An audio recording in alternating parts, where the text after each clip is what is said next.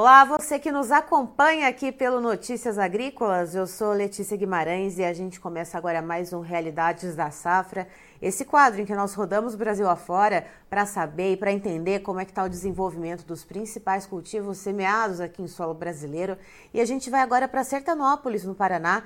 Vamos conversar com o Marilson Dorigon para entender como que está o desenvolvimento da soja por lá, como que está o clima e o que, que a gente pode observar nas lavouras, portanto, lá no município. Seja muito bem-vindo, Marilson. Boa tarde, Letícia. Boa tarde a todo o pessoal que está acompanhando a gente. Boa tarde, bom dia e boa noite para quem vê o vídeo depois também, né?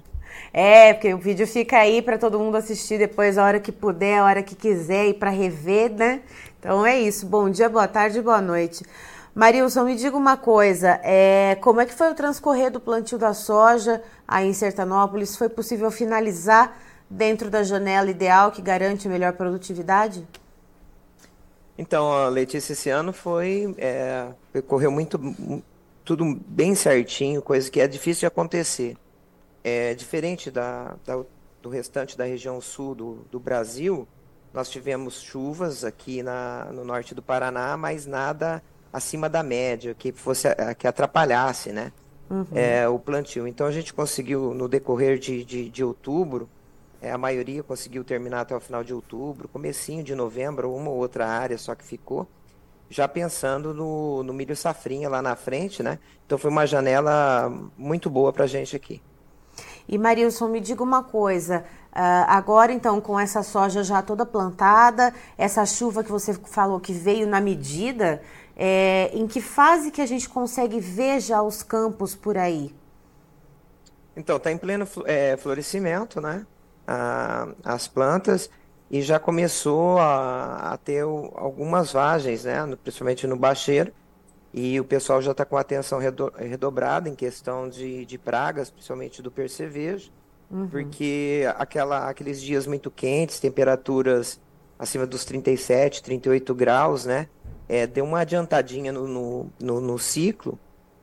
Então, eu, por exemplo, eu tenho uma soja que é 6.6 o ciclo, ou seja, um ciclo mais longo, que começou levagem já e era para estar tá um pouquinho mais atrasada. Então, é o cuidado redobrado com, com o percevejo. Mas muita gente está fazendo já um controle biológico, é, já no começo, né? Uhum. Já previndo isso aí e está conseguindo controlar até que bem mas muita gente já está passando o, o, químico em áreas que já tem uma infestação maior de percevejos.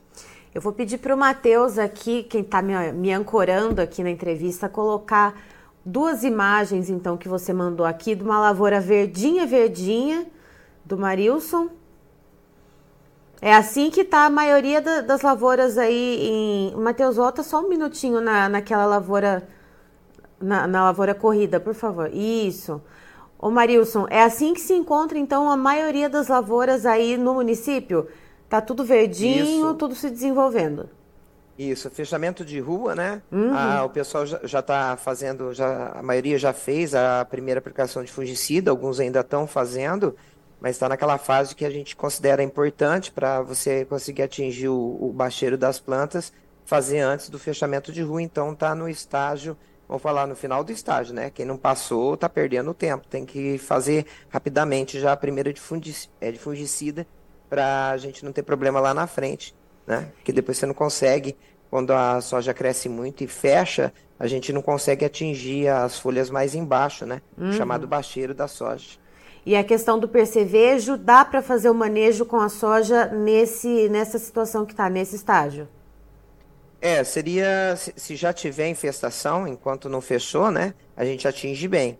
O que, que acontece? O percevejo ele se locomove muito nas plantas, então tem os horários mais adequados de você fazer a, a pulverização.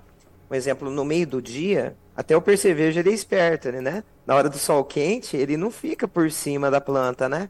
Então ele costuma mais na parte da manhã ou às vezes na, na parte de, mais à tardezinha, assim, a ficar mais por cima. Então aí é mais fácil de você atingir o alvo, no caso do percevejo. Mas no meio do dia ele fica escondido, ele fica embaixo das folhas, mais para baixo da planta e não fica no sol. Então aí já é um pouquinho mais difícil. Mas com ela nem fechamento, pra, é, sem fechar, é mais fácil de você atingir. Só que geralmente a, agora é que vai começar a infestação maior, quando a soja fechar, né? Então, muito importante é a gente começar das bordaduras, já ir prestando atenção, já ir olhando e das bordaduras para dentro da lavoura para ir acompanhando é, essa praga que é a principal causadora de estragos, né? Até mais que lagarta, porque lagarta já foi um grande problema na época que a gente não tinha as chamadas é, sojas intactas, né? Mas hoje em dia o controle de, de, de lagartas já é bem mais simples do que o controle do percevejo. E Marilson, você mostrou, mandou também para a gente uma foto do sistema radicular aí de um pé de soja arrancado. Vou pedir para o Matheus colocar na tela também para nossa audiência. Explica um pouquinho para a gente, então, a respeito desse sistema radicular da soja que está uh, ah, se desenvolvendo por aí em Sertanópolis. Então você vê nessa foto aí uma boa nodulação nas plantas, né? Saiu uma planta que a gente é, arrancou, foi plantio do dia 14 de, de, de outubro, 13 e 14 de outubro, o, o, plantio, e eu fiquei até surpreso com o número de nodulação, né? É, tá bem adiantado. Isso aí a gente vê os biológicos em ação, né? A gente está muitas ah, muitos produtores optaram em fazer, estão fazendo via solo ou até no suco de, de plantio, fazer a zospirilo, bradyrhizobium e outras também é, bactérias que ajudam a nodulação, né? E, e dá resultado, né? Quanto mais nodulado, quer dizer que a planta tem mais energia e vai poder é, gerar grãos mais pesados, mais sadios, né? Lá na frente. Então, é, a gente fica muito feliz quando você arranca uma planta e vê que tem uma boa nodulação, é sinal que, se tudo correr bem, vai ser uma, uma boa safra. Lógico que tem os intempéries, né? Não é com uma boa nodulação se de repente vier um veranico agora na fase de enchimento de grãos, não tem, mas correndo normal, isso aí é, é muito bom, é certeza que vai ter bons frutos lá na frente. Era esse ponto que eu queria chegar com você, Marilson. Uh, foi possível plantar dentro da janela ideal, é, teve chuvas para o desenvolvimento da soja, houve essa onda de calor que deu essa adiantada no ciclo, né? A soja começou a soltar um pouco de vagens, então, no bacheiro.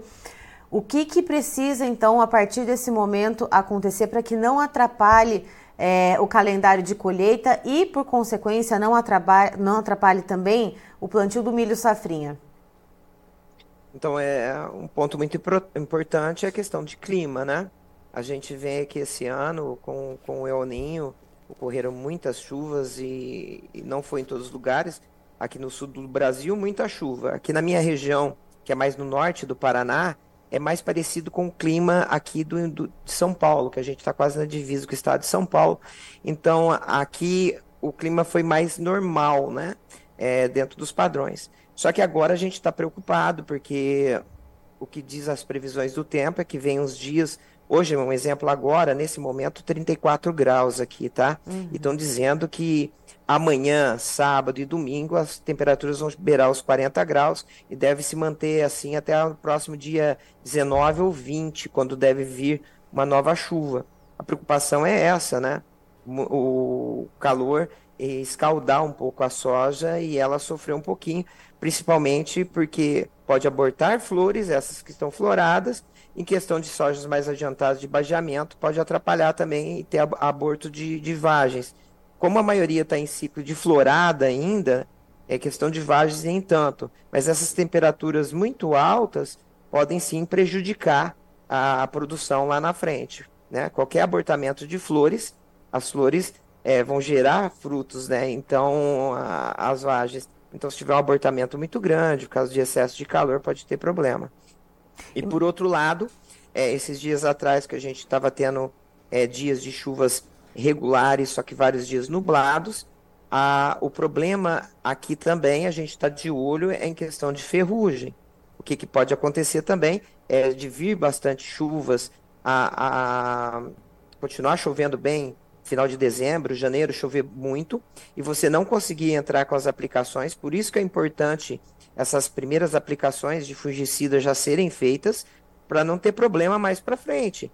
Porque se você não fez nenhuma aplicação, esperar Tem gente que espera mais 10 dias aí para fazer e começa a chover e você não consegue aplicar, depois que a doença, principalmente a ferrugem, está instaurada numa, é, na sua lavoura, você não tem como controlar e aí já está feito o problema, né? Você já vai ter prejuízos. E eu até um amigo meu, é, lá do IDR, que trabalha no IDR Paraná, mandou questão de, de esporos. Eu mandei uma tabela aí para a Andressa, falando de alguns municípios aqui da nossa região, que já tivemos, aqui ó, um exemplo, Londrina, uhum. já teve ferrugem, é, aqui, 1 de maio, com é a cidade vizinha, já teve problemas, é, apareceu já esporos na coletagem de ferrugem, então é bom o pessoal ficar de, de olho. A, a, aqui em Sertanópolis ainda não apareceu, mas é eu estou falando, 1 de maio em relação a Sertanópolis é questão de, de menos de 30 quilômetros, quer dizer, a doença está tá por aqui, então é bom tomar bem cuidado. Ou seja, os esporos estão no ar, precisa fazer o trato cultural necessário no tempo correto, né, Marilson? Sim, e com os produtos corretos também, né? aqui na nossa região, Letícia, o ano passado, o ano passado, a safra passada, né? Que a gente colheu em fevereiro e março desse ano. Eu, um exemplo, eu, eu, tive um problema no meu vizinho, em que ele perdeu 50 sacas por alqueire, né? Casa aí de 20 sacas por hectare, é, só com questão de ferrugem, lado a lado com a minha entendeu? Uhum. É tudo por questão de aplicar o produto com o óleo errado, não usou o, o adjuvante certo, entendeu? Ele usou um bom fungicida, mas usou o, o acompanhamento, o adjuvante e o óleo errado. E ele teve problema.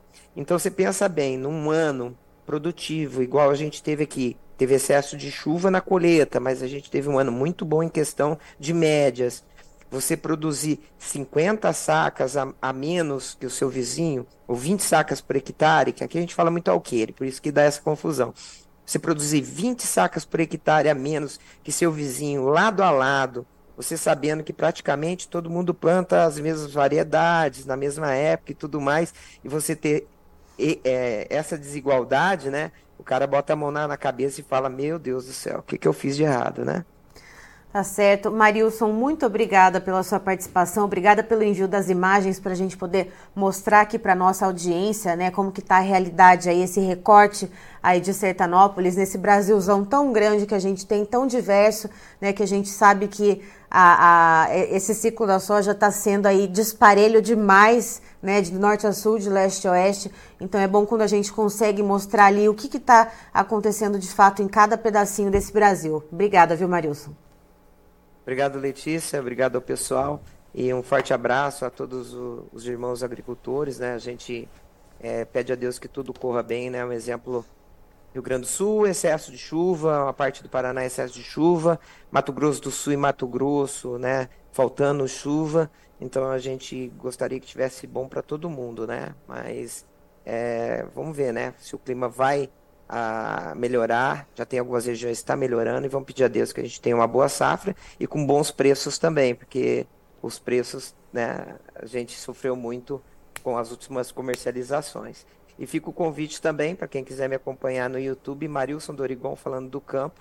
Então a gente está lá no, no YouTube, no Instagram, em todas as redes aí. Forte abraço a todos, fique com Deus e muito obrigado. Tá, então estivemos com o Marilson Dorigon, que é produtor rural lá em Sertanópolis, no Paraná, contando um pouquinho para a gente como que foi o transcorrer do plantio da soja por lá e como que está o desenvolvimento das plantas. Ele contou que foi possível plantar dentro da janela ideal, que garante a melhor produtividade lá em Sertanópolis, que as chuvas elas vieram na medida certa e no tempo certo, diferente de muitas regiões do país. Essa região ali de Sertanópolis, no norte do Paraná, ela foi ali um pouco privilegiada com o clima.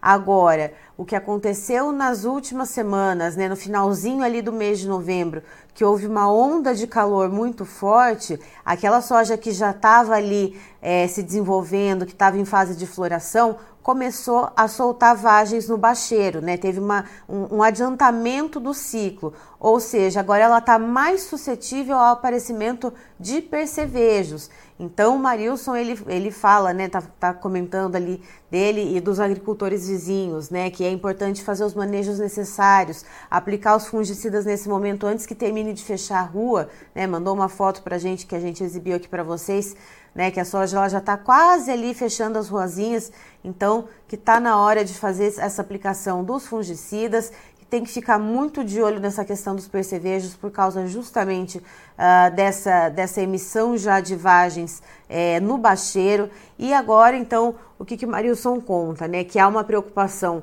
com uma nova onda de calor que deve vir e deve perdurar até o dia 20, quando novas chuvas devam acontecer, e há o risco de abortamento de flores e também dessas vagens, o que pode comprometer, portanto, o desenvolvimento das plantas, mas tudo a conferir. A gente precisa ver o que vai acontecer. Por enquanto, a janela de plantio do milho safrinha está mantida e a gente precisa ver então como vai ser o desenvolvimento da soja em Sertanópolis.